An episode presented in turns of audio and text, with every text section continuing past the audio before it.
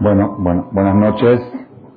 Hoy, día martes, para miércoles, la fecha es muy famosa hoy. Rosh Hodesh, primero de Adar, 5762. Febrero, 12 de febrero del 02. La charla de esta noche está dedicada a Leilu Nishmat, la señora Haya Elena Batester, donada por su hijo, aquí, Yosef Levi, y eh, Yosef Ben Margarita, donada por Alan Arari, familia. Que sea estas palabras, Hashem Leilu Nishmatam, y según el éxito de la charla vamos a saber qué tan grandes personajes eran estos fallecidos. Esperemos.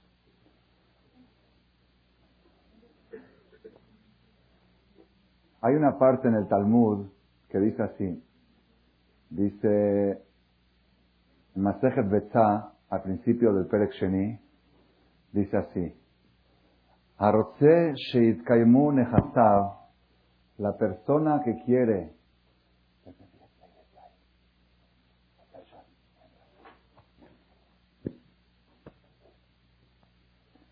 La persona que quiere que se conserven sus bienes, quiere conservar su capital. Es una de las, una de las eh, preocupaciones más importantes que tiene aquella persona que logró hacer algún capital. Todos nosotros hemos logrado hacer algún capital, o un capital financiero, o propiedades, bienes raíces, un matrimonio es un capital, los hijos es un capital, un ambiente social es un capital. Cada uno tiene un capital. Y lo más, la preocupación mayor es cómo conservar ese capital, que no se echa a perder. El que quiere conservar sus, su capital, página 15, Tetvav Amudbet, 15, columna 2, del Talmud Betzah. ¿Qué tiene que hacer para conservar su capital? Itavahem Adar, que plante en esos, acá el Talmud le está hablando de un terreno, que quiere conservar una propiedad, un terreno, un campo, que plante en él Adar. ¿Qué es Adar? Dice Rashi, Adar es un árbol muy alto, un árbol muy alto. Y ese árbol por su altura sobresale en la ciudad. Toda la gente dice, oye, mira este arbolote, ¿de quién es este campo? De fulano. Entonces todo el mundo ya sabe que este campo es de fulano, entonces ya no se lo van a llegar a robar. Antes no había escrituras como hoy, entonces podían robar campos. Había paracaidistas, todo eso. Entonces, como ya saben que este, este campo pertenecía a fulano porque sobresale el árbol Adar, Shenemar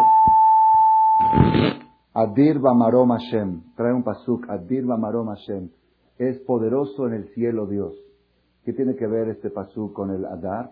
Adar y Adir suenan igual. Adar quiere decir fuerte y Adir quiere decir fuerte. Poderoso en las alturas es Dios. Entonces también este árbol que es muy alto es poderoso y eso ayuda a que se conserve el campo y que nadie te lo robe. Iname Idra Kishme, que Gambre Inshema Idra de Kaimer Dale Dale. Tanya Nameaji, estudiamos también igual parecido a esto. Sadesh Yesh Adar, un campo que tiene Adar, este árbol Adar, Enanixzelet, nadie la puede robar, porque se hizo famoso el dueño. Venanechmeset, nadie se la puede ultrajar. Uperotea Mishtambrim, y los frutos de este campo se conservan. Los frutos no se pudren. Bueno, ¿qué tiene que ver la altura del árbol con el fruto? Rashi explica algo muy interesante. Dice que este árbol tiene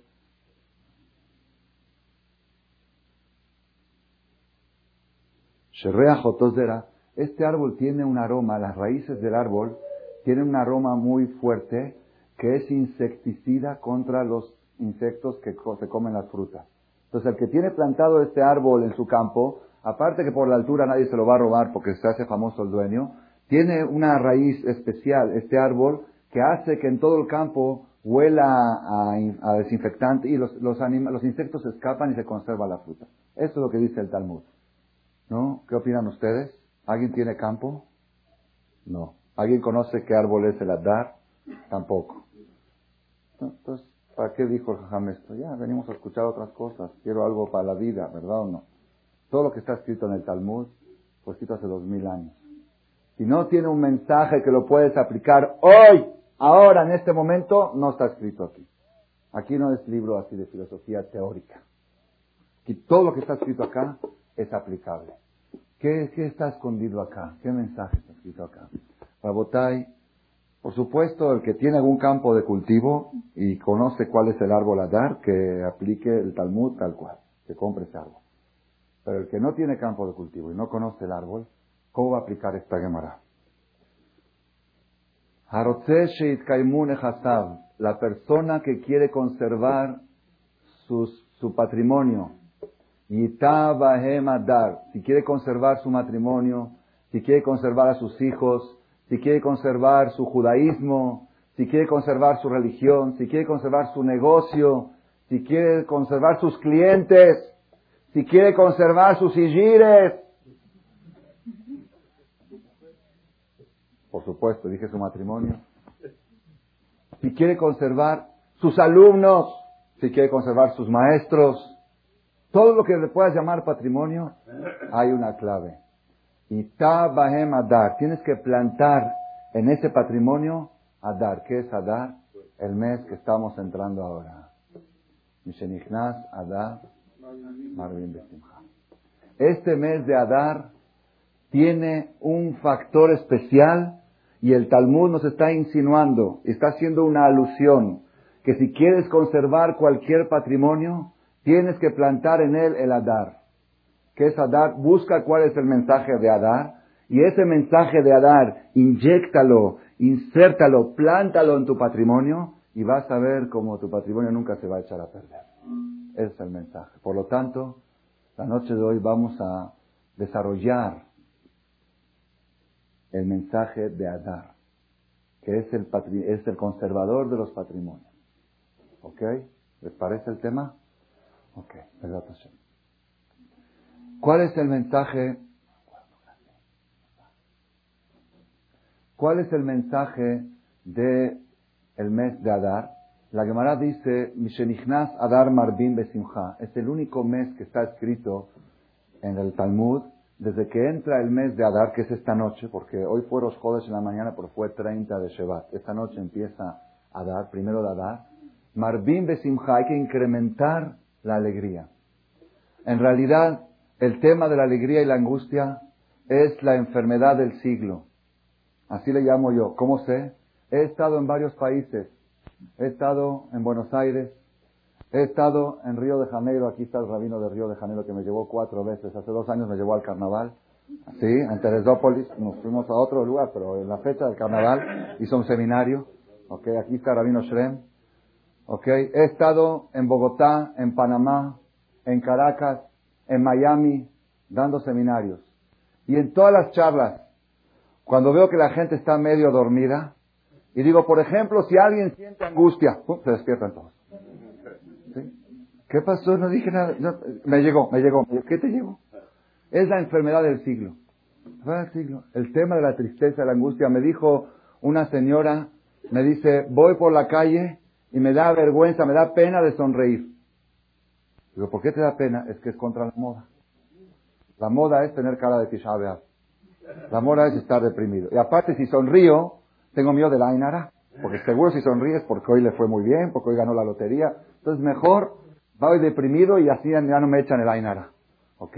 Y esto es, esta es, Rabotay, escuchen ustedes, esta es la causa que los patrimonios se están desmoronando, porque los patrimonios no tienen plantados el mes de Adar. Por eso los matrimonios se están deshaciendo, por eso los hijos están escapando de casa de los padres, por eso los clientes se están ahuyentando, por eso las sigires no regresan los lunes. Sí, sí, sí, garantía. Yo aquí en mi casa tengo una experiencia. Creo que soy el que menos paga las sigires en todo México.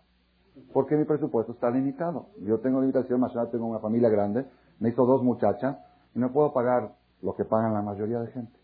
Y pues a mí también se me van las muchachas, igual que a todos. Pero hay una cosa muy curiosa, regresan. Las mismas. Se van dos, tres semanas, van acá. y vuelven con el mismo sueldo a veces hasta más bajo. ¿Qué pasa? Es que hay cosas que ellas respiran aquí que no las respiran en ninguna parte. Lo que sienten ellas un viernes en la noche acá, esa paz, esa unión familiar, ese ambiente, esa educación, ese respeto a los padres, esa, e, eso, a veces vale más que mil o dos mil pesos más por mes, porque eso hace que el dinero rinda, que tenga verajá. Todo lo que te, pueda ocurrir que quieras conservar, aquí está el secreto, a dar. Planta a dar y vas a ver cómo tu patrimonio se conserva. Es mejor tener un patrimonio menor, pero conservarlo, que uno mayor y que se desmorone. ¿Y cuál es el secreto? Plantar el Adar. ¿Qué es plantar el Adar? Plantar Mishenichnas Adar Marbim Besimha. Si en tu matrimonio logras poner simha, logras poner alegría, aunque tengas el, peor cónyuge. Yo tengo experiencias, no puedo contar porque tengo el tiempo un poco reducido. Aunque tengas el peor cónyuge, puedes transformarlo nada más con una receta. Adar, el, el árbol este, Adar.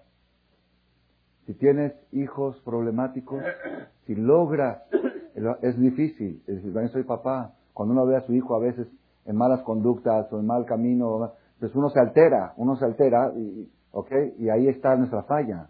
Si tú logras meter la alegría dentro de la educación, en azul, si tú logras meter la alegría dentro de la educación de tus hijos, te garantizo, te garantizo que nunca tu hijo se va a escapar de la casa, te va a seguir buscando y persiguiendo. Pero como nosotros los papás, por tanto que queremos a nuestros hijos, cometemos el error de quererlos demasiado, por eso llegan momentos que se nos complican las cosas. Los hijos se quieren escapar de casa de los papás. Entonces ese es, ese es el mensaje. El que quiere que se conserven sus bienes, que plante el árbol este que se llama Ada. La pregunta que seguramente Todos nosotros nos vamos a preguntar, y eso es lo que quiero desarrollar, Besat Hashem, en la charla de hoy. El rey Salomón escribe,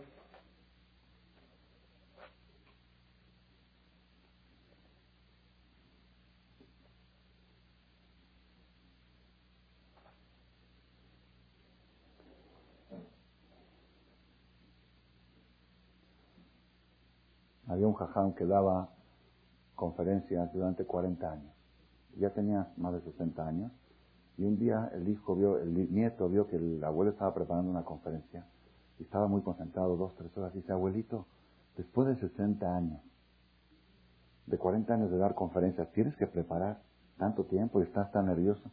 Dice, no estoy preparando qué es lo que voy a decir, tengo que preparar lo que no voy a decir. ¿Ok? Porque tengo un tiempo reducido y de tanto que dije tengo mucho para decir, pues por eso pedí el cuaderno a ver qué partes vamos a reducir.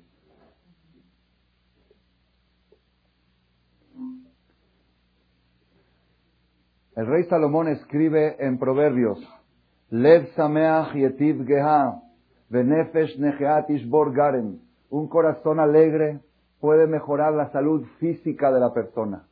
Y un corazón angustiado rompe hasta los huesos. Así está escrito en el rey Salomón. ¿Qué quiere decir? Una persona puede padecer alguna enfermedad física y la puede resolver con un estado de ánimo alto.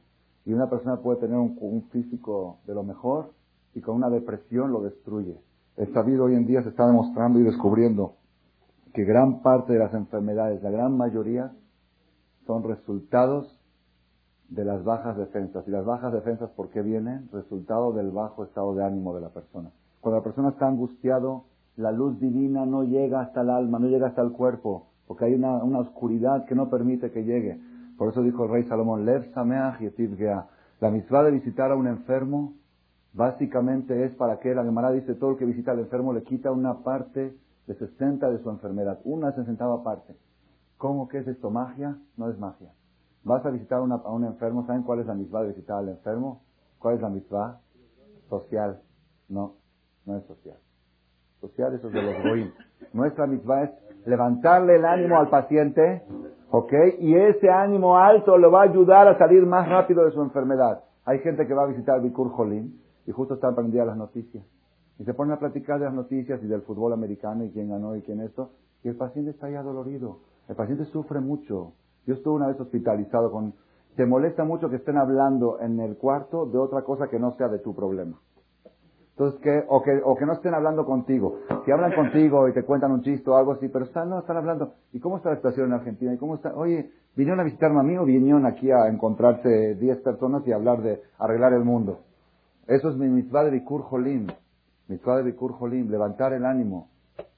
La simja cura. La simja es la solución para todo. La alegría es la solución para todo. Una persona que tiene mucho y esperará, ¿ok? que sepa una cosa, una persona que tiene tendencias a pecados, que sepa, un, aquel que está angustiado es presa fácil del Satán. A donde quiera el Satán lo lleva. Está deprimido, lo lleva a una disco, lo lleva acá, después acá, y no hay, no hay límites donde lo puede llevar. Si una persona logra conservarse con alegría, por naturaleza está distanciado de la maldad, por naturaleza está distanciado de las ofensas, de los pleitos. La pregunta que ustedes pueden preguntar ahora, y esa es la pregunta principal de la noche, ¿cómo la persona puede lograr plantar el Adar, plantar ese árbol?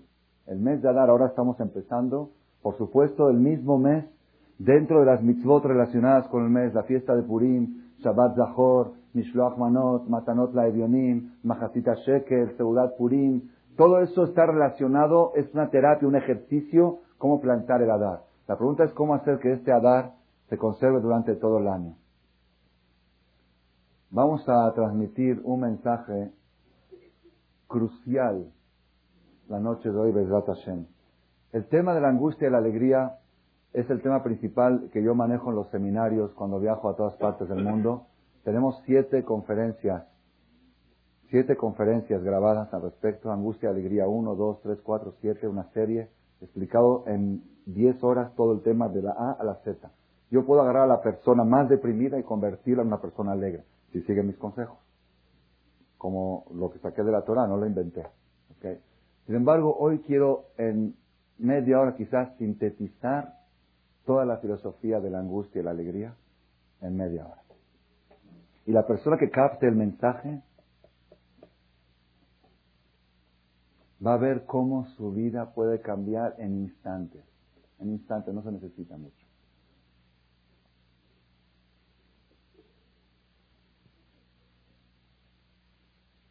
Primero, el mundo, si queremos dividir toda la sociedad del mundo, seis mil millones de habitantes, en dos sectores, en dos grupos, ¿Se puede dividir a todo el mundo en dos grupos? Muy difícil. Quizá digamos hombres y mujeres solamente. Porque en ideología, en Estados Unidos hay 2.375 sectas. Estados Unidos nada más. En ideologías la Gemara dice que Shen Menam Shabot, así como las caras de las personas no son iguales, la manera de pensar de las personas no pueden ser iguales. Dice la Gemara. ¿Por qué dice así la Gemara? Explicó mi maestro la viuda escrita Dice, ¿por qué la Gemara trajo el ejemplo de la cara a la manera de pensar? Así como no hay idénticas, ¿has visto dos personas idénticas? No has visto, tampoco hay dos personas que puedan pensar igual. ¿Por qué? Dice, hay veces, ok, una persona te choca como piensa, te choca, mira este, qué manera de pensar que tiene, ok. Sin embargo, y tú no lo aguantas, sin embargo nunca le vas a decir a una persona, oye, ¿por qué tienes esa cara? Pues así nací, ¿qué quieres? Pues así nací, así también pienso, ¿qué quieres? Así como aceptas la cara de todas las personas, acepta la manera de pensar de todas las personas. Sin embargo, si yo quiero dividir toda la sociedad en dos puntos ideológicos, dos, no hay tres, o eres A o eres B. ¿Es posible? Aparentemente no es posible. Yo encontré una manera de dividir toda la sociedad en dos. La encontré dentro de la Torah. Escuchen esto, emet, emet, emet. Hay personas que su filosofía es, su filosofía de vida es, yo estoy aquí en el mundo por 80, 90, 120 años, ¿qué puedo aportar al mundo? Dar lo máximo, exprimirme al máximo, dar lo máximo y recibir lo mínimo. Es una filosofía de vida. Dar, cuando recibe algo, se apena, agradece. No, no, no me des, no me, no quiere recibir, quiere dar, todo el tiempo dar, lo máximo. Es, un, es nivel categoría A. Categoría B es el polo opuesto. Recibir lo máximo. Yo vengo al mundo acá 90, 100, 120 años para exprimir al mundo. Y cuidadito con que alguien se vaya a aprovechar de mí. Cuidadito que no te vean la cara de tonto. Porque la gente aquí es muy aprovechadora. Si tú eres bueno, te exprimen. Así que no seas tontito, inteligente. Las personas que son de la categoría A, ellos llevan esta filosofía dentro de ellos, la transmiten a su mujer y se la transmiten a sus hijos y le dicen a sus hijos, trata siempre de ayudar a alguien, lo que puedas, no tiene que ser necesariamente dinero, con tu cuerpo, con tu físico, ayúdale a cargar. Ah, siempre hay alguien a quien darle algo. No te fijes a quién. No te fijes a quién. Abraham vino cuando recibió huéspedes, vinieron disfrazados de árabes. Y él estaba con calentura de, de 40 grados, tercer día de la operación, Mayón. Y los que son de la filosofía B también educan a sus hijos. Y le dicen, hijo, estos son tus útiles. Cuidadito con prestarlos. Son tuyos. No, que no te vean la cara de tonto, porque hay niños muy vivos en la escuela y que te tratan de... No, es tuyo. Entonces una persona me preguntó, entonces, ¿cómo voy a enseñarle a mi hijo a cuidar sus cosas? Si le voy a decir todo, préstalo. Entonces mañana se queda él sin lápiz, se quedan sin cuaderno. Entonces, ¿qué hace un papá de la categoría A? Le dice, mira hijo, estos son tus útiles. Aquí está tu pluma. Aquí está y aquí va una pluma extra por si alguien se le olvidó de traer plumas, te la prestas. Y aquí va un cuaderno extra por si alguien necesita una hoja, le prestas. Entonces, ¿qué? Le estás enseñando a cuidar sus cosas y a tener siempre reservado algo para ayudar a alguien. Se pueden conservar las dos ideas, categoría A y categoría B. Yo les quiero hacer una pregunta, Kaal Kadosh. ¿Cuántas personas ustedes piensan que hay en el mundo que son de la categoría A y cuánto, qué porcentaje de la categoría B. ¿Cuánto? Una, una encuesta, a ver, digan ustedes.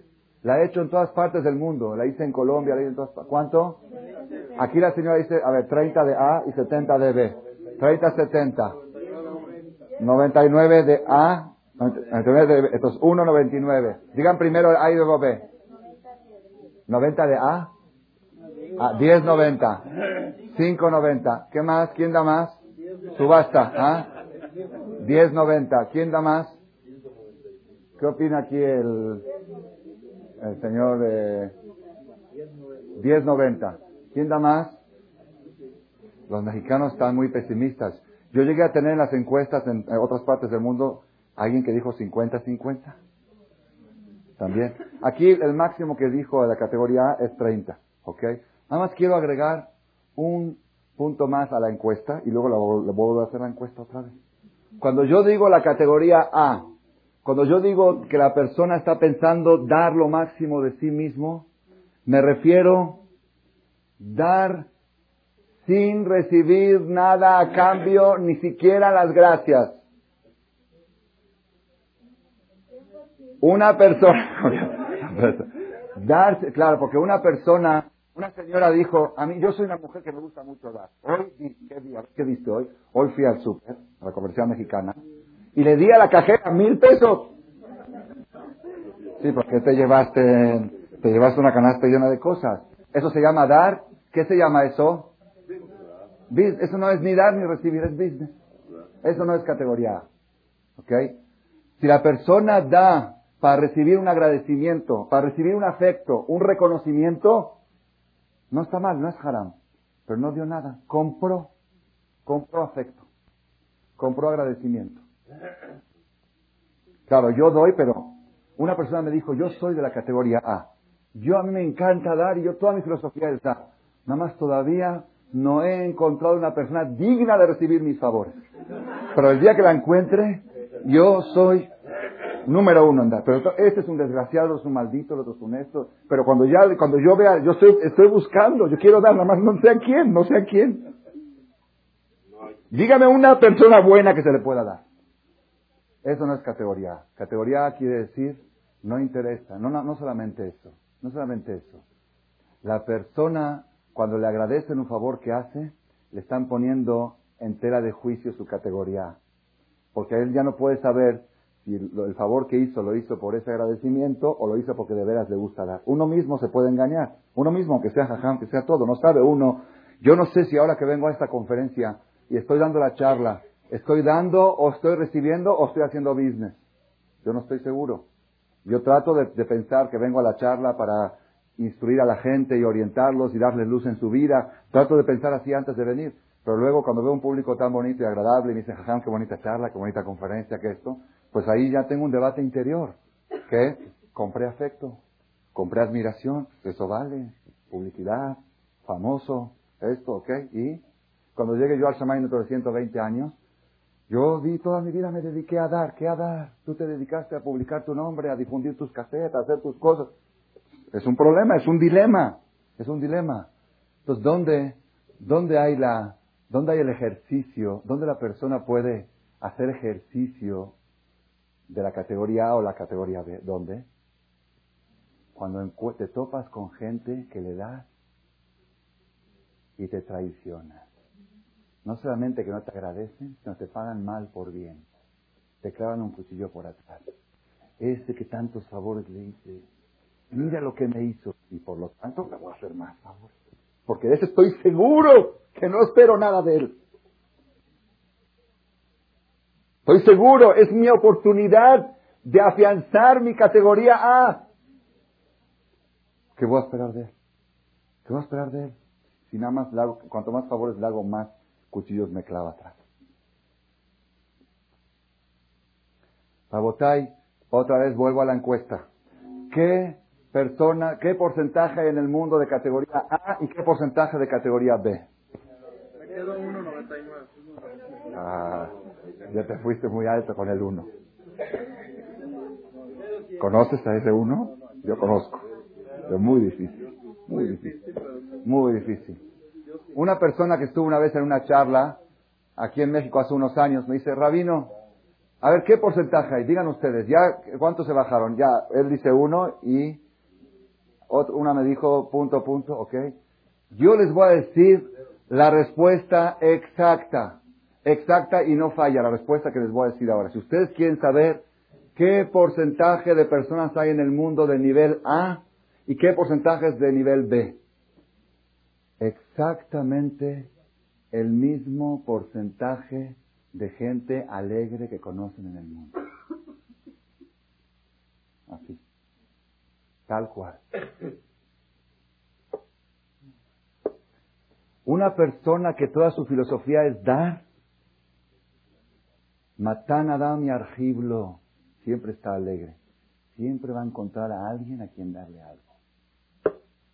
Una persona que su filosofía es categoría B, recibir, exprimir, pero no siempre va a encontrar quien se deje exprimir. Entonces vuelve angustiado porque, porque él salió a la calle hoy a buscar que le den, y de 100 que él quería que le den, nada más dos o tres le dieron. Entonces quedó en deuda con 97. Llega deprimido a su casa.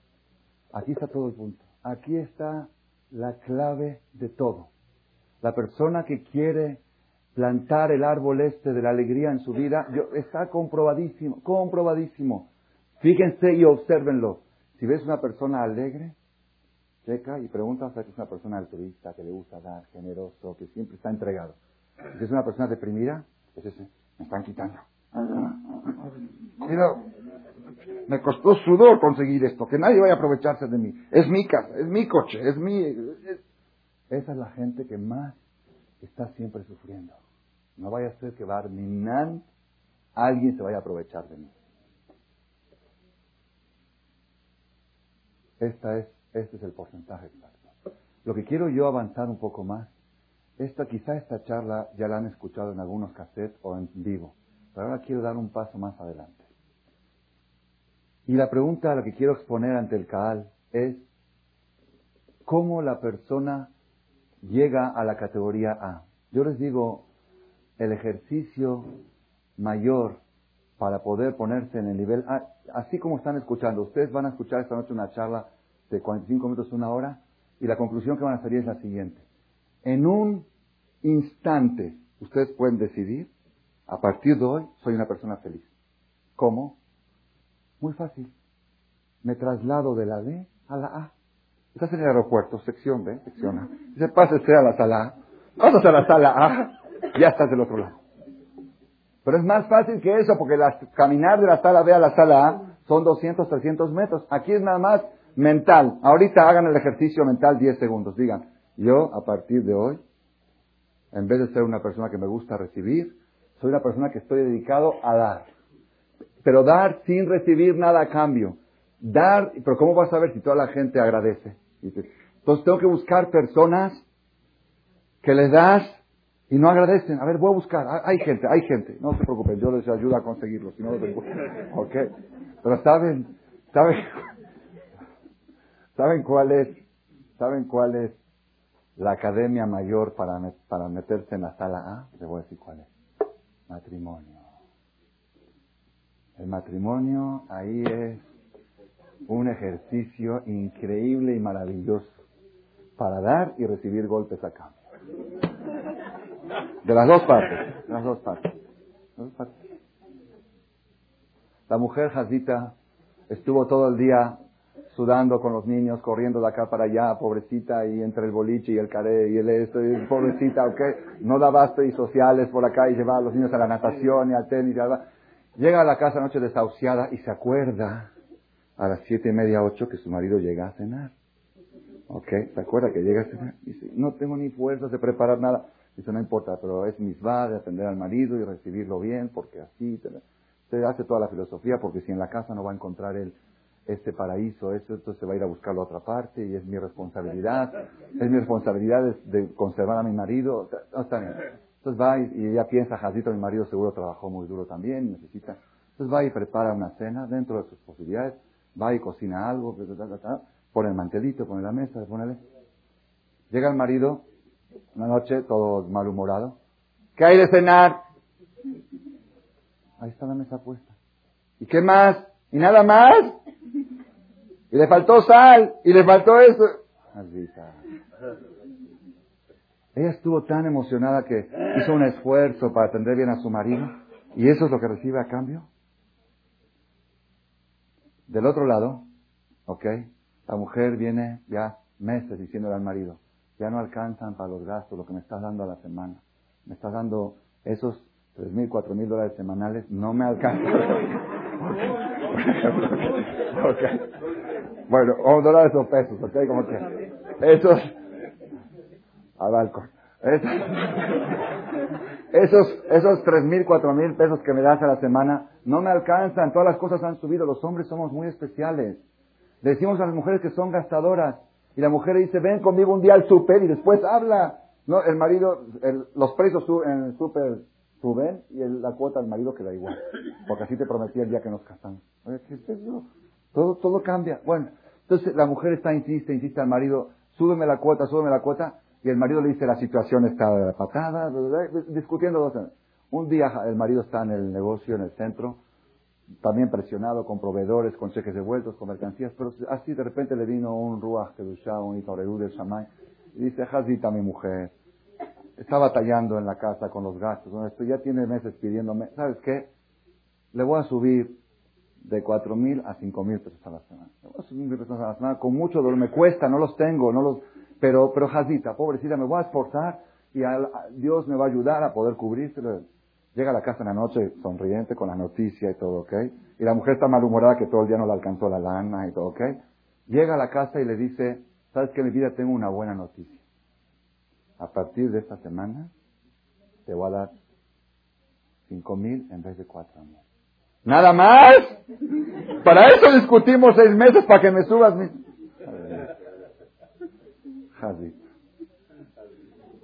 Se las... Esa es la escuela de la categoría A.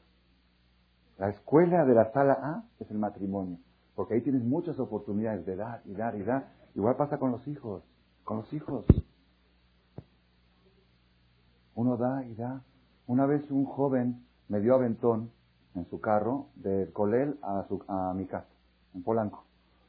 Y un joven de 18, 19 años me empezó a contar que tiene muchos planes con su papá, que el otro día rompió un cristal en la casa de coraje que hizo contra su papá. Traía un carro del año de los más lujosos, de los deportivos, bien caritos, 30, 40 mil dólares. Y me estaba llevando a Ventón y me estaba contando que su papá, son tres hermanas y un hermano, soy único hijo hombre. Dice, mi papá, en pocas palabras, mi papá me odia. Mi papá me odia. Le dije, te, te puedo hacer una pregunta, este carro que tienes, ¿quién te lo compró? Me dice, mi papá. Digo, ¿cuál? Sí, porque debe ser que tiene dos. ¿Cuál? ¿Cuál? Un papá que odia a su hijo no le compra un carro de 40 mil dólares. Digo, ¿cuál?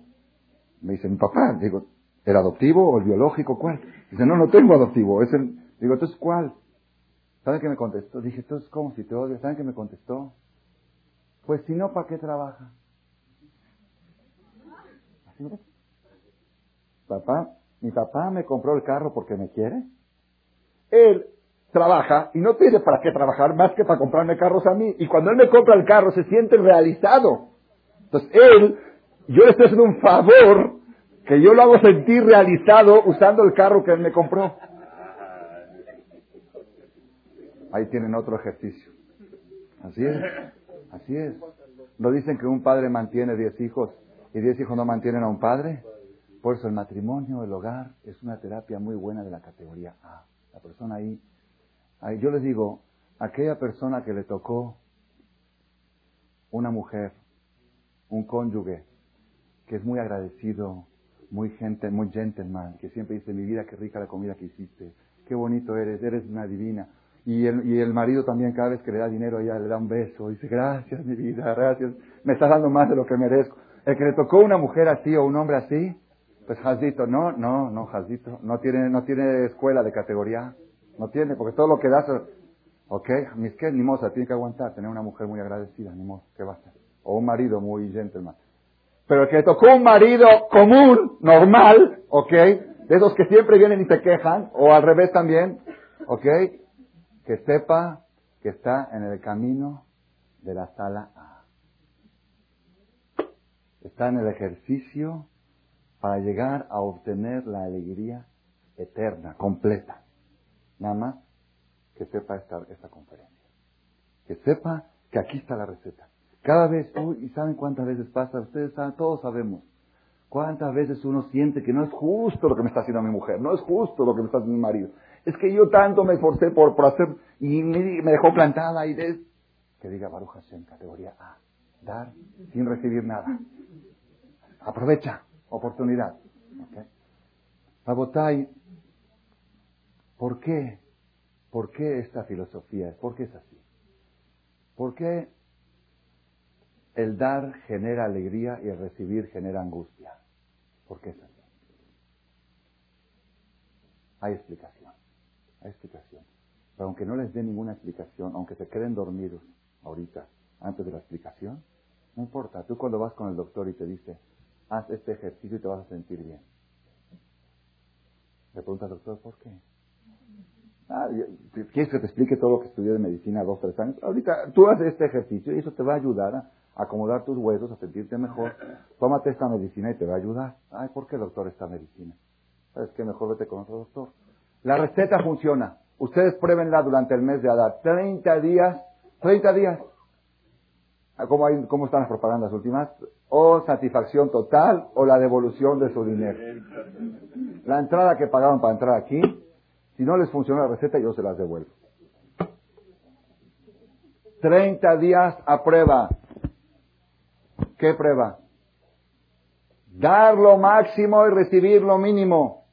Y cuando recibes algo, di no, esto me está, me está, me está peligrando pasarme a la vez, tengo que agradecer mándale un regalo de nuevo, dile muchas gracias. Si tú agradeces bien de corazón, ya como que estás devolviendo lo que recibiste. Tratar de recibir lo mínimo y dar, exprimirse lo máximo. Y van a ver ustedes cómo, cómo empieza la perashá de la próxima semana, la primer perashá del mes de Adar. ¿Cómo se llama la perashá? ¿Alguien sabe? La única perashá que se llama ese nombre. ¿Cómo? Terumá. ¿Qué es terumá? Ah, ¿quién dijo donación? Ah, donación. Terumá quiere decir donación. Pero ustedes saben que es un error. La traducción literal de la palabra, es verdad que así se aplica en la Torah. Terumá es donación. Pero ¿cuál es la traducción literal de la palabra terumá? Ah, No. La traducción de la palabra terumá, la etimología de la palabra, ¿cuál es? Tarum.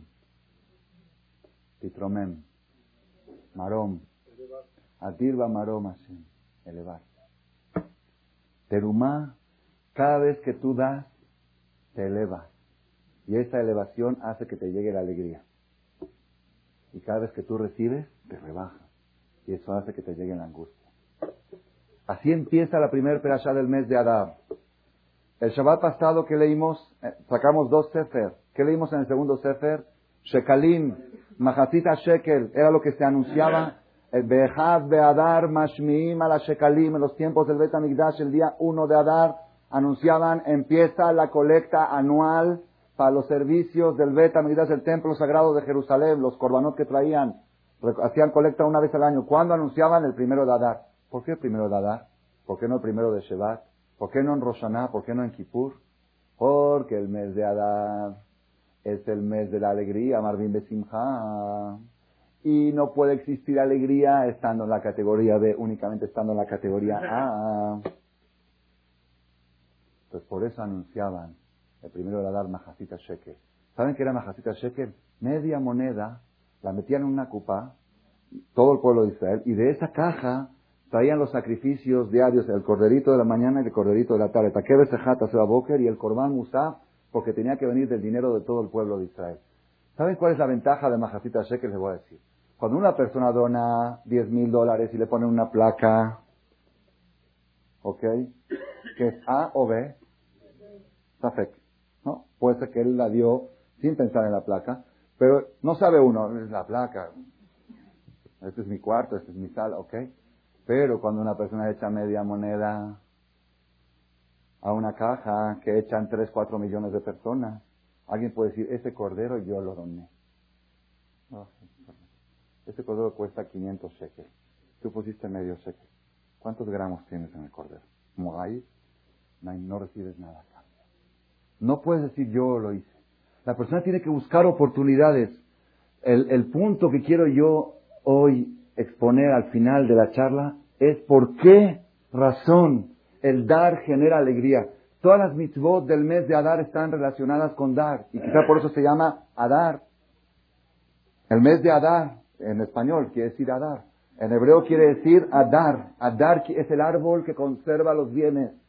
El árbol que conserva los, el patrimonio es la alegría. Y la alegría puede existir solamente en la categoría A, y la categoría A de casualidad empieza con A, Adar también. Si tú tienes el mensaje de Adar, Marvin de Simcha, si tienes el mensaje de a recibir, entonces Marvin de Tisha Esa es la causa de la depresión. ¿Por qué razón? Hoy quiero dar una explicación, ahora sí nueva, que no está en ningún cassette. Porque esa es la que me piden últimamente, me piden que no repita. 600 títulos ya hay grabados y tengo que decir cosas nuevas. ¿Ok? Entonces ahora va algo nuevo que no está grabado en ningún cassette.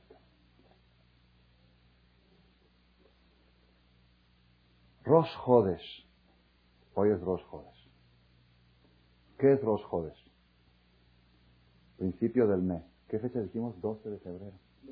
12. ¿Es 12 o es primero? ¿Hoy que es 12 o primero? ¿Ah? Entonces, ¿cómo? Entonces, ¿cuál es la respuesta? El calendario solar, hoy es 12. Porque el calendario solar son 365 días al año y está dividido en 30 y 31 y 28 de febrero. El calendario lunar son meses, el ciclo lunar es de 29 días, 11 horas y 793 partículas de, de minuto. Es el ciclo lunar el ciclo que la luna, que la Tierra gira alrededor de la luna. El ciclo de cada mes de la luna es luna llena y luna, ¿ok? ¿Por qué nosotros los Yehudim contamos el ciclo lunar y no el ciclo solar? Los Goyim, ¿por qué hasta en eso tenemos que diferenciarnos de ellos? Ya, vamos a ser igual que todos. Ya, el sol, 355 días. No, contamos el lunar. Y luego el lunar se atrasa al solar cada año 11 días. Y cada tres años tenemos que hacer un año bisiesto. Tenemos años de 13 meses. ¿Qué es eso? Sí, cuando haya dar dos, años de 13, ya sabes que es normal, años de 12 meses, y sigue igual con todo el mundo. No, cada tres años emparejamos el calendario lunar con el calendario solar. ¿Por qué así? ¿Por qué no podemos ser igual que todos? ¿Qué, qué mensaje? ustedes saben que es la primera mitzvah de la Torah. La primera mitzvah de la Torah es Jodesh Azel Gen, dice Rashid, mitzvah Kiddush Jodesh. La mitzvah de establecer los Jodesh según la luna y no según el sol. ¿Qué mitzvah es esta? Y luego vamos a decir la bendición de la luna dentro de siete días. ¿Qué, qué, qué, qué está escondido acá? ¿Por qué los Yudim? Estaba leyendo, este Shabbat lo leí en un libro. Dice que la mujer es la luna y el hombre es el sol. ¿Les dice algo? Quizá por esa razón, judío o goy se maneja según la mujer y no según el hombre. Porque el judío va con el calendario luna y no con el calendario solar. Y si la mujer es la luna en el matrimonio y el hombre es el sol, el sol es el que da el brillo y la mujer es el que, la que refleja el brillo que le da el sol. Entonces, como el pueblo judío va con el calendario lunar, por eso el pueblo judío se maneja, si mamá judía, hijo judío, mamá goy, hijo goy.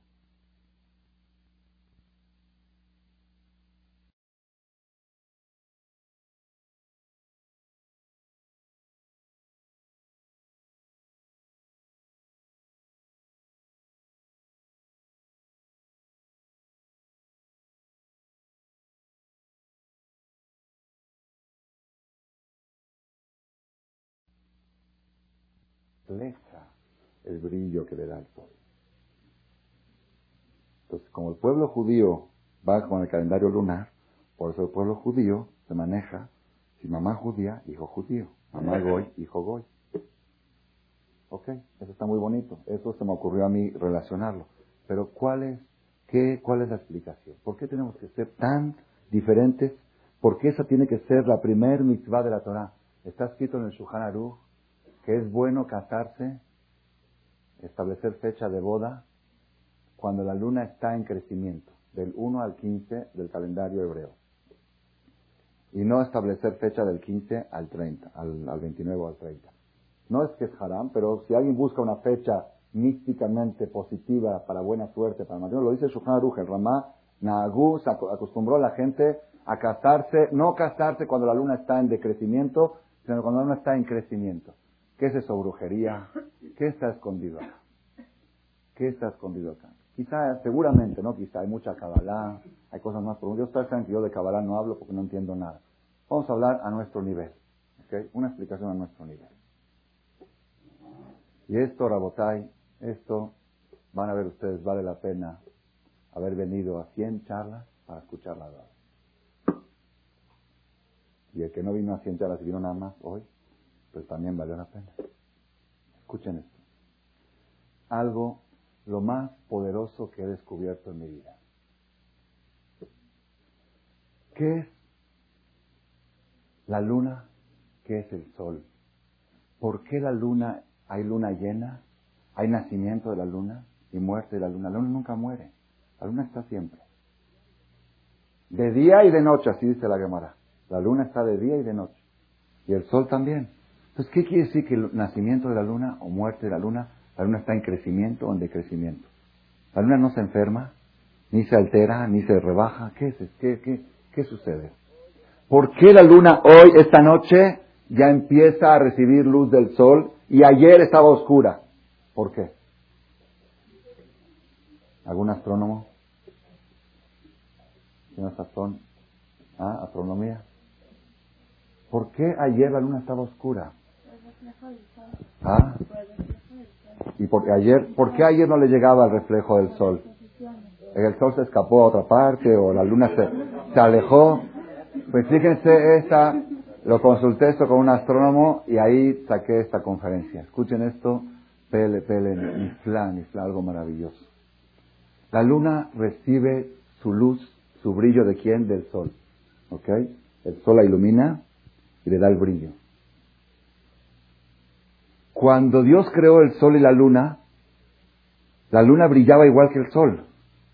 Y la luna fue con Dios y le dijo, no puede haber dos reyes con una corona. Le dijo Dios, tienes razón, ve y rebájate tú. Le dijo la luna, ¿qué? Porque yo dije algo correcto. salí perdiendo. Le dijo Dios, ok, de indemnización te voy a dar los jodes y te voy a dar que los judíos cuentan el calendario lunar y te voy a dar las estrellas. Están para que sepan entre paréntesis, el que pregunta contra Dios, aunque tenga razón, pierde. Así le pasó a la luna. Tenía razón. Lo que dijo era lógico. No puede haber dos reyes con una corona. Tienes mucha razón. Disminúyete. Pero ¿por qué le dijo Dios? Dice la Gemara, le dijo Dios, leji Vete y rebájate. Vete y disminúyete. ¿Por qué le dijo vete? ¿A dónde vete? La luna nunca tuvo luz propia. Desde el primer día su luz la recibía del sol. Nada más que estaba tan cerca del sol, que llegaba tan fuerte los rayos, que su luz era tan fuerte, igual que la del sol. Pues ella pensaba que ella tiene luz propia. Entonces dijo, no puede haber dos reyes con una sola corona. Le dijo Dios, Roji, ¿qué dos reyes? Toda tu luz la recibes del sol. Aléjate un poquito y vas a ver cómo ya no te llega tanta luz. Leji ¿Están escuchando? Esa es, es la, ¿Qué sucede? ¿Qué sucede cuando la luna se oscurece? ¿Por qué está oscura? Esto me lo explicó un astrónomo.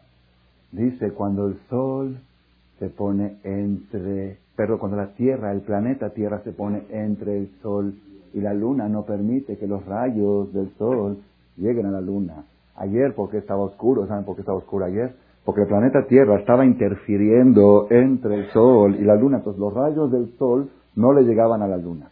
Hoy el planeta Tierra se hizo un poquito a un lado. Y entonces ahora empezaron a penetrar los rayos del Sol y cada vez se va haciendo más a un lado hasta que se aleja totalmente del planeta Tierra y llega a todos los rayos y se ve luna llena. Luego otra vez empieza la Tierra a interferir entre el Sol y la Luna y otra vez va bajando, bajando hasta que se apaga. Eso me lo explicó un astrónomo. ¿Qué mensaje hay aquí? ¿Qué aprendemos de esto? Ah, aparte de astronomía. Rabotay, escuchen, el alma de la persona es la luna. El creador Dios es el sol. Kibeor paneja natatalanu, con la luz de tu rostro, nos diste a nosotros Torah, Jaim, Abba, Bajeset, Dakabra, Jamim. La luz divina cuando llega al alma de la persona, el alma brilla. Y ese brillo es el reflejo de la luz del Creador. Y Afaca Levaná, eres bella como la luna, le dice Dios al pueblo de Israel. El alma judía es la luna del gran sol, el Creador. ¿Ok? Y entonces, ¿por qué a veces mi alma no brilla tanto, no ilumina? ¿Por qué?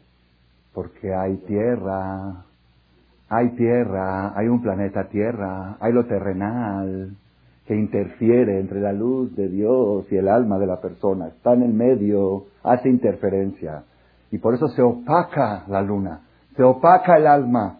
Por eso la persona a veces siente, me cuesta concentrarme en el rezo, me cuesta el sentimiento de la religión. Ayer sentí mejor, ¿qué pasó hoy? Ayer había luna llena, hoy es, hoy la luna, mañana van a ser otra vez. ¿Cuál es el mensaje que está escondido acá?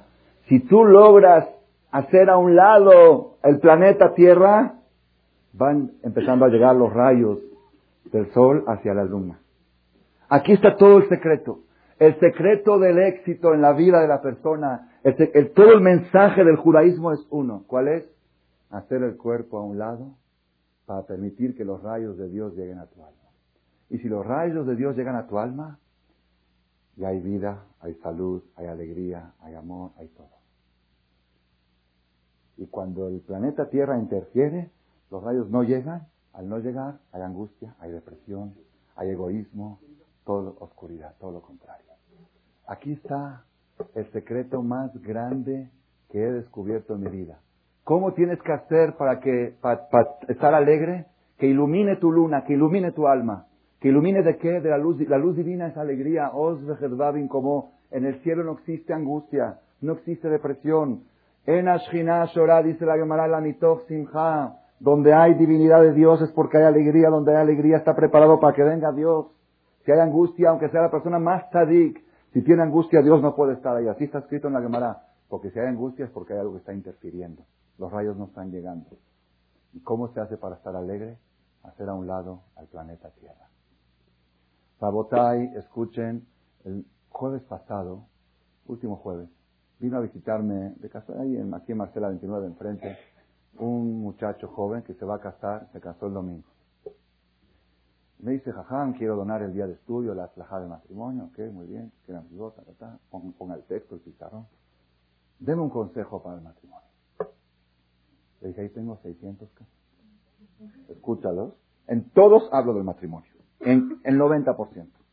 Ay, jaján, pero ahorita 600 casos son 900 horas. Yo me caso el domingo. Deme un consejo. Le dije, ¿quieres algo que sintetice todo? Sí. Dije, bueno, te voy a decir. ¿Cuál es el ingrediente más importante de un matrimonio? Ahabá. Amor. Eso todos sabemos. ¿Cuánto suma la palabra Ahabá en hebreo, el que sabe la numerología? Trece. Ahabá del hombre a la mujer y Ahabá de la mujer al hombre, trece más trece, veintiséis. Ish ve hombre y mujer, que hay amor entre ellos, Shechina benem. El número veintiséis está con él. Yud ¿Ok? La pregunta es, ok, ¿y ese amor cómo se logra? ¿Cómo se obtiene? Hoy estuve con una persona a mediodía almorzando, me invitó por los jodes, eso que, que le gusta hacer preguntas. Me dice, un amigo me dijo que ya no siente amor por su mujer. ¿Qué tiene que hacer? Ya no la quiere. Digo, ¿se pelean? No. Todo, todo bien, tiene familia, todo, todo ya no, ya no, siente atracción por eso. No hay nada. ¿Qué ¿Cuál es el secreto? ¿Cómo así, pero así de fácil? Escuchen, esto es algo pele, pele, pele, play. Maravilla de las maravillas. Esto lo descubrí, creo, esto lo descubrí en un libro que se llama Orjot Dikim hace un año y medio. Orjot Dikim dice así, Shara Dice, amor es únicamente del alma. No existe amor en el cuerpo. Los animales no pueden amar. Los animales tienen pasión. Pasión, un macho tiene pasión por una hembra ¿ok? Y está desesperado atrás de ella, eso no es amor, eso es pasión. Y si la hembra se le niega, ¿qué hace? La desperaza. ¿Eso es amor? Eso es pasión. Amor existe únicamente en el alma, no en el cuerpo. Pues secreto, ¿eh? Secreto. Busquen un animal que tenga un gato que esté enamorado de su gato. No hay. No hay. No hay. Aunque ahora últimamente, no sé qué pasó, leí en, vi en internet antier que en los Emiratos Árabes, si los lo vieron en las noticias, en los Emiratos Árabes Unidos empezaron a hacer Miss Universo de camellos. Sí, de veras. Salió, lo vi en internet, si no, no lo creería. En la, en la, página ares.co.ir.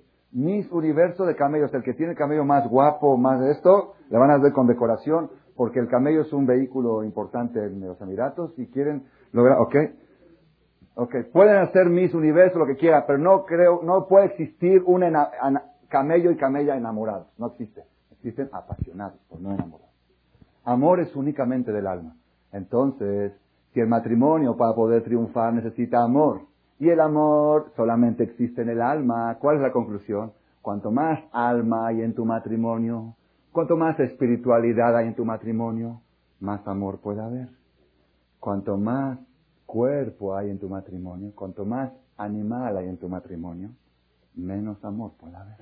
Y ahí está toda la clave. Si tú quieres que haya amor en tu matrimonio, mete espiritualidad. Cuando tú comes una manzana, que sepas que esta manzana, esta fruta es cuerpo. Y cuerpo interfiere. Dijimos que la mujer es la luna y el hombre es el sol. Entonces, ¿por qué la mujer está oscurecida y el hombre frustrado? ¿Por qué? Hay algo que interfiere entre el hombre y la mujer. ¿Qué interfiere entre el sol y la luna? El planeta Tierra.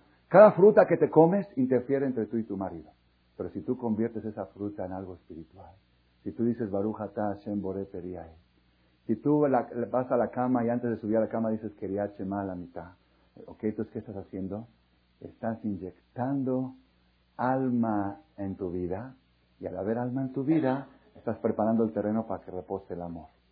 Y cuando haya, aquí está todo el secreto. Entonces, en conclusión de la charla de hoy, a dar la persona que quiere conservar su patrimonio, ya sea su mujer, ya sea sus hijos, ya sea su negocio, ya sea sus clientes, ya sea todo, que plante Adar, que plante en su vida el mensaje del mes de Adar. ¿Cuál es el mensaje del mes de Adar? Marvin Besimha, aumenta la alegría. ¿Cómo se logra la alegría? Sala A y no sala B, categoría A. ¿Qué es categoría A? Si tú te acostumbras todo el tiempo a dar, ¿qué quiere decir dar? Dar decir hacerte a ti a un lado y pensar en el prójimo. Te acostumbras. La persona cuando tiene que dar, tiene que ceder sus cosas, porque Si, o, si, o voy a visitar al enfermo o voy al, boliche. ¿Ok? Es la misma hora. No tengo, no se puede. Uno dice, sí, yo quiero ir a todo, pero también no quiero. Tiene que uno ceder algo. Si tú te empiezas a acostumbrar a hacer a un lado a tus deseos terrenales para servir al prójimo, entonces, ¿qué lograste? Lograste que tu cuerpo se hizo a un lado. Al hacerse tu cuerpo a un lado, empieza a iluminar el sol y le da luz al alma a la vez. Cuando dicen los hajamim que hay que casarse cuando la luna está en crecimiento y no cuando la luna está en decrecimiento. Claro que hay que tomarlo sencillo. El que puede casarse en esa fecha es mejor. Pero ¿cuál es el mensaje? Si te quieres casar, te tienes que casar cuando el cuerpo se está haciendo a un lado, cuando la, tierra se está haciendo a un lado y permite que los rayos del marido lleguen a la mujer, permite que los rayos de Dios lleguen al alma. Eso quiere decir casarse cuando la luna está en crecimiento. ¿Por qué el pueblo de Israel cuentan según el calendario lunar y no el calendario solar? Porque toda la filosofía del judaísmo está en la luna. El judío sabe que todo lo que tengo, si tengo algo de luz, no es propia. Es un reflejo de la luz divina. El Goy cree que él es un sol. Dios es muy grande, mis respetos, y yo también. No tan grande como él, pero ahí le voy. Puedo competir en algunas cosas, yo entiendo mejor que él. Por eso el Goy cuenta el calendario solar. Ellos creen que son dos reyes con una corona. Dios es rey, y es rey, yo también soy mi rey. Mi rey, mi esposa todo el tiempo me dice mi rey, mi rey. Y yo soy rey también, ¿ok? Pero el Yehudí todo el tiempo repite, cuando la esposa le dice mi rey, el Yehudí dice Hashem Melech. Baruch Hashem Melech Él es el rey. Mi rey, yo soy tu rey, pero que sepamos que el rey de los dos nuestros es Boreolam, es Dios. El judío, la esencia del judaísmo está en la luna. La luna representa, no tengo luz propia. Mi luz viene de Dios. ¿Y qué tengo que hacer para que la luz esté continuamente? Que no haya interferencia. ¿Y qué, qué es lo que interfiere? El planeta Tierra. Todo lo terrenal. Si tú logras hacer a un lado lo terrenal, mensaje conclusivo final. El mensaje del mes de Adar es empezar a dar, ponerse en la categoría A. ¿Qué es la categoría A? La categoría es dar. Al dar haces a un lado tus deseos personales. Todo el objetivo del judaísmo es que la persona reduzca la tosquedad, la opacidad de la materia oscura, de la materia tierra. Que haga a un lado sus cosas, aun cuando tiene uno que comer, que le inyecte ahí espiritualidad, que todo se convierta en algo espiritual. Claro, porque cuando vamos a festejar los jodes, es mitzvah de festejar los jodes. ¿Cómo se festeja los jodes? Mitzvah le arbot de seudat los jodes. Mitzvah aumentar la ciudad de los jodes. Es mitzvah ahorita saliendo de aquí, irse a un restaurante sabroso, porque no, sé si las mujeres habían preparado cena, porque no habían escuchado la charla antes, ¿ok? Entonces nos vamos al gaucho, nos vamos a ladinos, ¿ok? Al sushi, mitzvah de, de, preferencia carne y vino. Dice, oye, ¿no dijo Jajam usted que la idea es hacer a un lado el materialismo? Entonces, ¿cómo el judaísmo dice, ve a comer carne, a tomar vino? Y mañana terminamos un mastejet y fiesta, y purín, borrachera. Y, Shabbat, a tomar copa, está, todo contradictorio. ¿Cuál es la respuesta? La respuesta es de todos modos tienes que cenar. ¿Verdad o no? Pues veías una misma con la cena. Ve y Shakol, y di y di jodes. Entonces, ¿qué estás logrando? Estás logrando que esa cena se convierta en algo espiritual y ya no interfiera entre la luz del sol y la luz de la luna. Por eso es mitzvah de hacer sudán los jodes. Por eso es mitzvah de hacer sudán milá, sudá de pidión, esto es, Rabotai, conclusión final. La solución a todos los problemas de la vida es un estado de ánimo alto. Y el camino para un estado de ánimo alto es ponerse en la categoría A, dar lo máximo y recibir lo mínimo. Y la explicación de esta receta, ¿cuál es? Que la persona cuando da hace a un lado a su cuerpo y esa es toda la terapia del judaísmo. Ir reduciendo la parte terrenal y meter más espiritualidad en el matrimonio, en la familia, en los hijos y ustedes van a ver cómo todo empieza a florecer y a crecer, cómo los negocios empiezan a caminar de manera diferente, cómo las sigires que se fueron vuelven a regresar y a hacer cola. Quiero trabajar con usted, patrona, ¿ok? Y entonces vamos a entender lo que dice la Gamara, que el que quiere plantar un árbol, que plante, que quiere conservar su patrimonio, que plante una edad. Antes de concluir, quiero dar la oportunidad a mi querido amigo David Abraham Shrem, de Río de Janeiro, Nada más que sepan que en Río de Janeiro hay 30.000 Yehudim. Río, no San Pablo. En San Pablo hay 100.000. En Río de Janeiro, donde están ahora celebrando el carnaval, lo Aleno Alejem, Abodazara, y también los tres pecados capitales juntos, en las calles. Yo lo vi en el aeropuerto cuando llegué allá, hace dos años. Me veían a mí viajando en American Airlines, Miami, Río, jueves a la noche del carnaval. ¿Qué pensaban de jajam? Pensaban que era mi disfraz, mi ropa. 30.000 judíos en Río de Janeiro, de los cuales lamentablemente 25.000 asimilados. Es el porcentaje de asimilación. Es casi imposible creer lo que se ve allá. Es casi imposible. El Rab vive a seis cuadras de las playas. Me dijo, cinco años no he pisado una playa. Okay. Y rescatar de ahí, lograr rescatar algo, me comentó el Rab, cuando él llegó hace cinco años, no lo trajeron de Rab, le trajeron de Hazdan, de Rosana Kippur, porque necesitaba ganar unos pesos para completar sus gastos. Llega al templo, el templo principal de los Sefaradim en Copacabana, Betel se llama, llega ahí, ¿y qué hay? Primero que todo, micrófono para Rosana Kippur, un buen micrófono, se compraron uno especial para inalámbrico para Rosana Kippur, ¿ok? Órgano, mujeres y hombres juntos, la teba volteada. Dijo, yo aquí no rezo. Yo aquí no rezo. No, voy a rezar solo en mi casa, aquí no rezo. Señor, pero aquí sí es. Yo aquí no puedo rezar. Esto no, no va. O, o voltean, o hacen las tres cosas. Las mujeres para atrás, la teba en su lugar y quitan el micrófono, o no rezo. Pero van a venir mil personas y no hay sofá, no hay quien toque. No hay sofá, que no toquen sofá, que se queden en sus casas. pero ya pagaron la silla, que paguen la silla y que no hay, no hay, yo no soy payaso, yo soy rabino, no soy payaso. Ok, llegó y ellos dijeron, hicieron un debate, dijeron, bueno, Rab, conforme se le quita, a ver, una de las tres escoja, o las mujeres, o el micrófono, o, o las tres, o nada. Así es duro. Se quedan sin, y como no les quedaba alternativa, tuvieron que aceptar. Las mujeres para atrás quitaron el micrófono y y voltearon la teba, y hizo Hazán precioso, tiene una voz muy bonita, y les dio también unos discursitos, y a la gente le gustó. Le dijeron, como gente como usted necesitamos, ¿puede venir a ser rabino de aquí? Fue a ser rabino ahí, y en cinco años, en cuatro seminarios que hicimos juntos, según él, tiene lista apuntada, y hay 100 familias Shomer Shabbat en Río de Janeiro, de los cuatro seminarios. Pero nada más quiero decirles una cosa, yo no sé si aguantaría la labor que él está haciendo. Muy sacrificado, porque no hay ambiente, no hay, no hay el gaucho, no hay aladino, no hay la Ishiva Keter Torah, no hay Ateret Yosef, no hay Emuná, no hay Orajaim. Es todo, todo por debajo, por debajo de toda crítica. Me dijo ahora que tiene una conferencia eh, de un grupo de, de por semana, tiene varios grupos. Son 12 parejas jóvenes, dos de ellos casados con Goyok. Me dice, si corro a esos dos son los líderes, si corro a los dos se pierden los 12. ¿Qué hago? ¿Puedo seguir enseñando? Y, o, o corro a los dos y se van los 12. ¿Puedo enseñarle a dos paisanos casados con Goy para salvar a los diez casados con paisanas? A ver, contesten ustedes. ¿Saben contestar? Yo tampoco. Hay que preguntar a Jerusalén. Son preguntas muy difíciles. Rabino Shrem, por favor, pasa a dejar su saludo y su bendición aquí al público.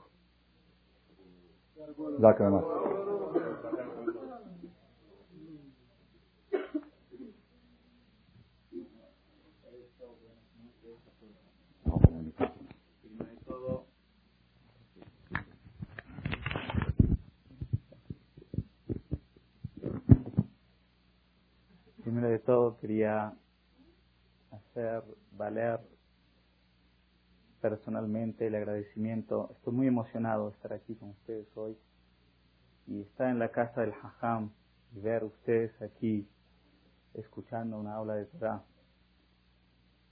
Y lo primero que se me pasa por la mente es agradecerle al Hajam y a su señora y a su familia los esfuerzos que hacen para hacer estas salidas que no son fáciles.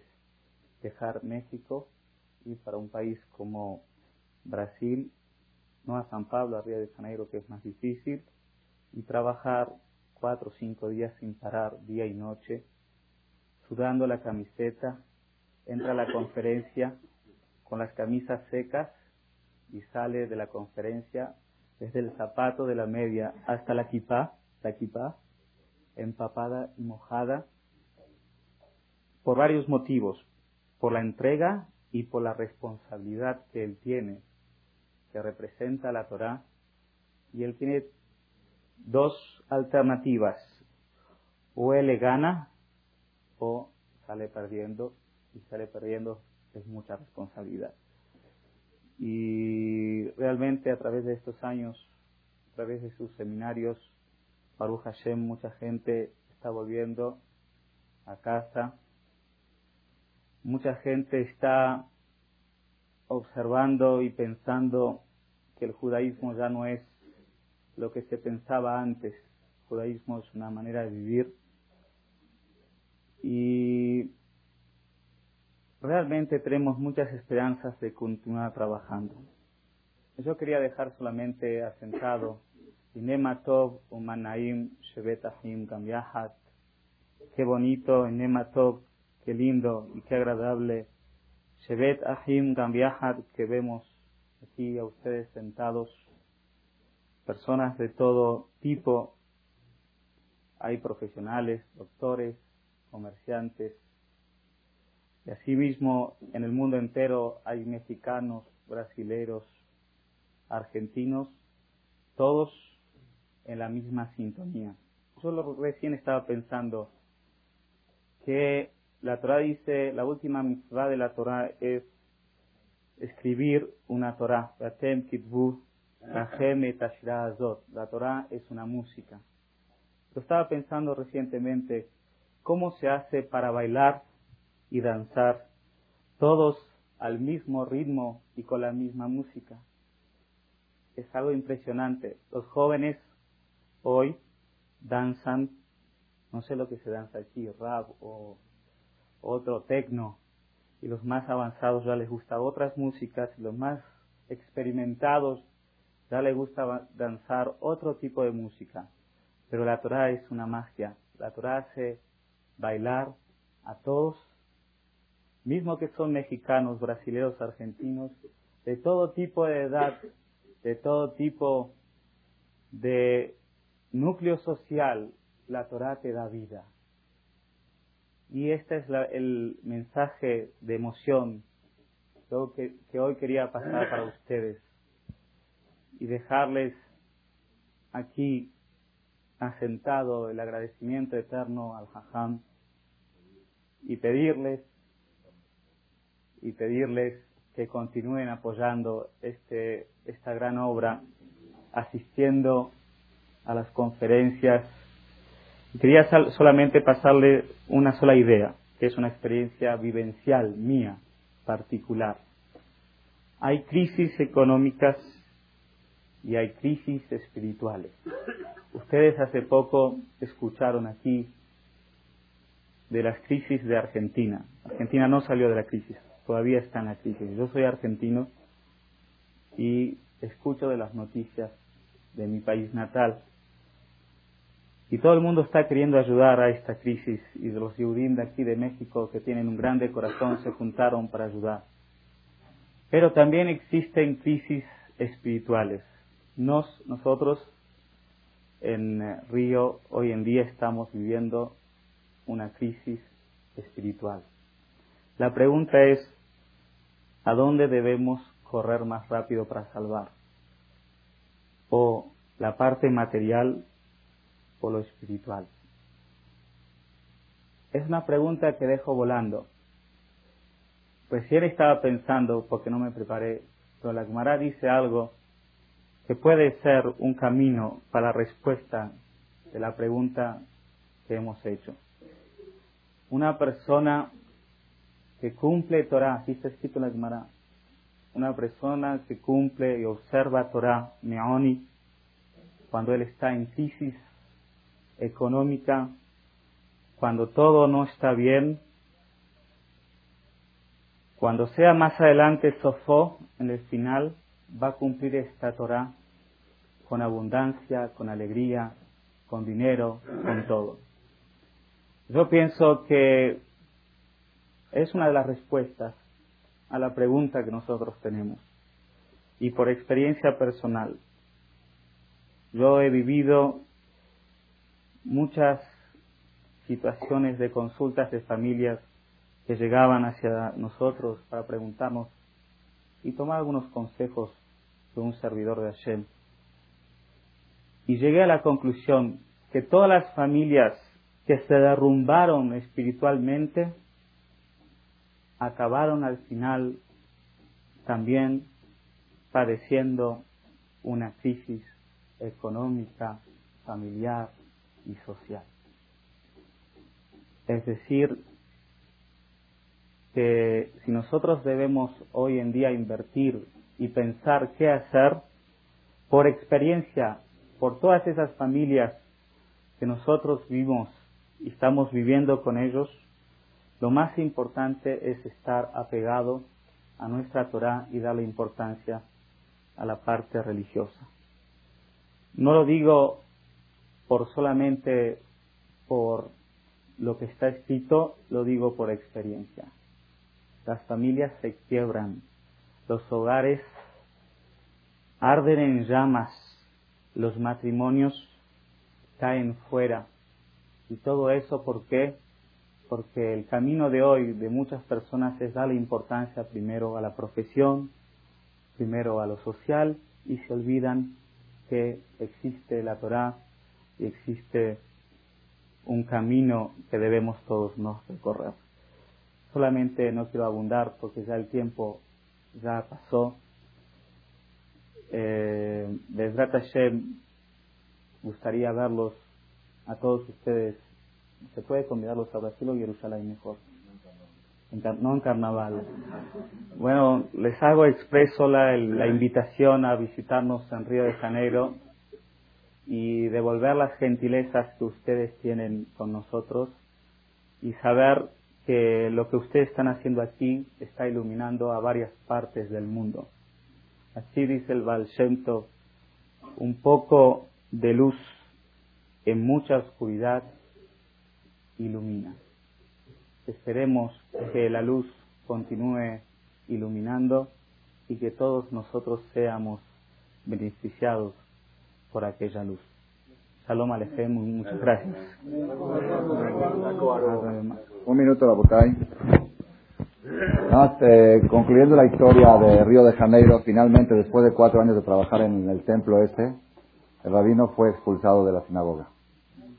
¿Por qué? Porque ya no soportaron el éxito y estaba radicalizando la comunidad. 100 familias Shomer Shabbat en cuatro años, un porcentaje muy alto, porque dijeron, Rabino, por favor, afuera. ¿Ok? Entonces él no, no tenía dos caminos, dejar Río y venirse aquí a México o Argentina, o seguir luchando con la gente que ya había hecho, que efectivamente es lo que hizo, abrieron una sinagoga nueva con la línea correcta que la Torah manda sin las interferencias de esos esos viejos que estaban dirigiendo la comunidad, que no veían con buen ojo el cambio que hizo en tan poco tiempo el rabino. Esa situación fue hace un año y esa situación puso al rabino en compromisos eh, financieros bastante difíciles y toda persona que le nace levantar luz en Río de Janeiro de Torah, que le ayude, que se acerque con él y que le ofrezca alguna ayuda de algún tipo, o más adelante me pueden hacer llegar a mí yo se lo hago llegar al Jajam Bezat Quiero también anunciar que saliendo de aquí, el que tenga todavía paciencia de ir a otro evento, en Ramat Shalom hay, se, estima un público de mil personas escuchando a un conferencista mundialmente famoso, Uri Zohar, el cómico, ex cómico de la televisión más famoso de Israel. Eh, ahorita me enteré que están reciclando una película, la primera película de él la están sacando otra vez, cuando él era cómico, él, eh, no hubo en la historia de la televisión israelí un cómico como él, tiene barba hasta aquí ahora, una familia Kodesh, y él cuenta en esta charla que estamos traducida al español, está contando cómo él llegó a hacer Teshuvah con videos y con todo el que tenga interés en participar en esta charla, todavía tiene chance saliendo de aquí. Muchas gracias, disculpa mis votos.